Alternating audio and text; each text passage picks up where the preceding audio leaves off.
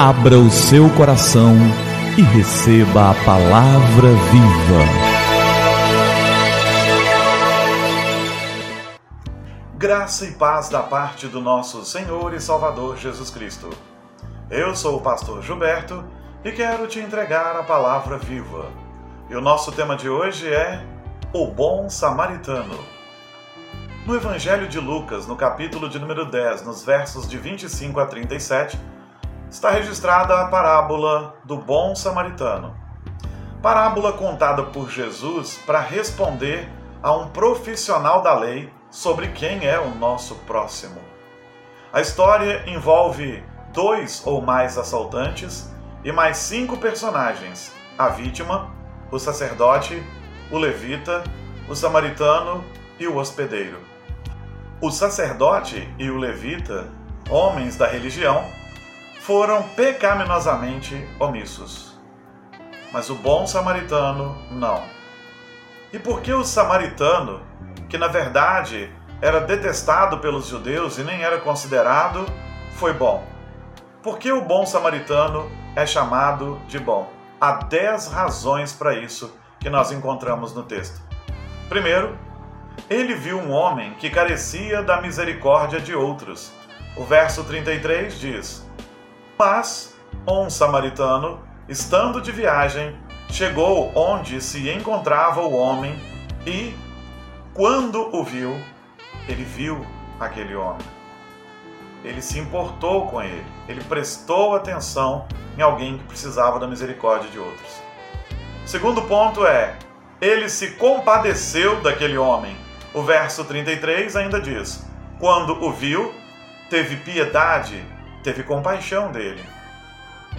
Terceiro motivo pelo qual o samaritano era bom é ele se chegou ao homem. Verso 34.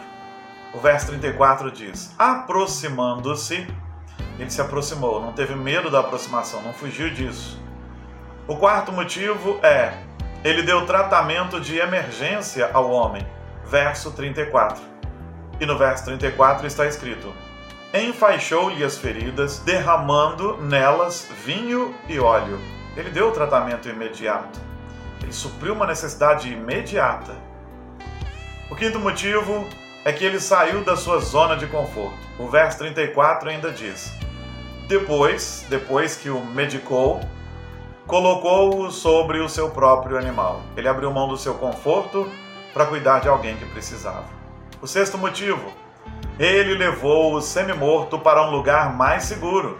E no verso 34 está escrito também: levou-o para uma hospedaria. O sétimo motivo é que ele deu outros cuidados ao homem além dos primeiros socorros. Ainda no verso 34 está escrito: e cuidou dele. Não só deu um primeiro atendimento, mas cuidou dele. O oitavo motivo é que ele gastou dinheiro do próprio bolso com o homem que socorria. O verso 35 diz: No dia seguinte, deu dois denários ao hospedeiro. Sim, ele gastou dinheiro do próprio bolso. Muitos são caridosos com o dinheiro dos outros, mas ele investiu do seu próprio bolso. O nono motivo, ele providenciou um ajudador para aquele homem. Verso 35. Ele disse, disse ao hospedeiro: Cuide dele. Quando ele não pôde cuidar, ele providenciou quem cuidasse. E o décimo motivo, ele se responsabilizou pelo homem. Ainda no verso 35 está escrito: Quando eu voltar, pagarei todas as despesas que você tiver. Foi o samaritano se comprometendo com o hospedeiro de que pagaria as despesas. Ele se responsabilizou por aquele homem. E é por essas dez razões que há 20 séculos esse samaritano é chamado de bom. Será que eu e você podemos ser chamados de bons? Vamos pensar nisso? Vamos orar? É tempo de falar com o Senhor do universo. Pai querido, obrigado pelo desafio que nós recebemos deste texto. Homens da religião, homens religiosos, com todas as respostas, se negaram a ajudar um necessitado. Mas este homem, este samaritano, Este homem, muitas vezes desprezado pelos religiosos, ele fez tudo o que tinha que fazer. Que sejamos desafiados a ser bons, sem publicidade, sem que ninguém veja. Que sejamos bons, sem esperar que todos os demais sejam também. Que simplesmente sejamos bons. Para a honra do Senhor, para a glória do Senhor e porque o Senhor é maravilhoso para conosco. Toma-nos nas tuas mãos e abençoa-nos, em nome de Jesus. Amém. Amém. E que a palavra viva transborde em seu coração.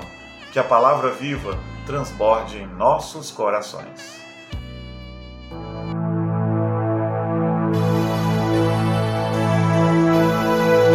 Abra o seu coração e receba a palavra viva.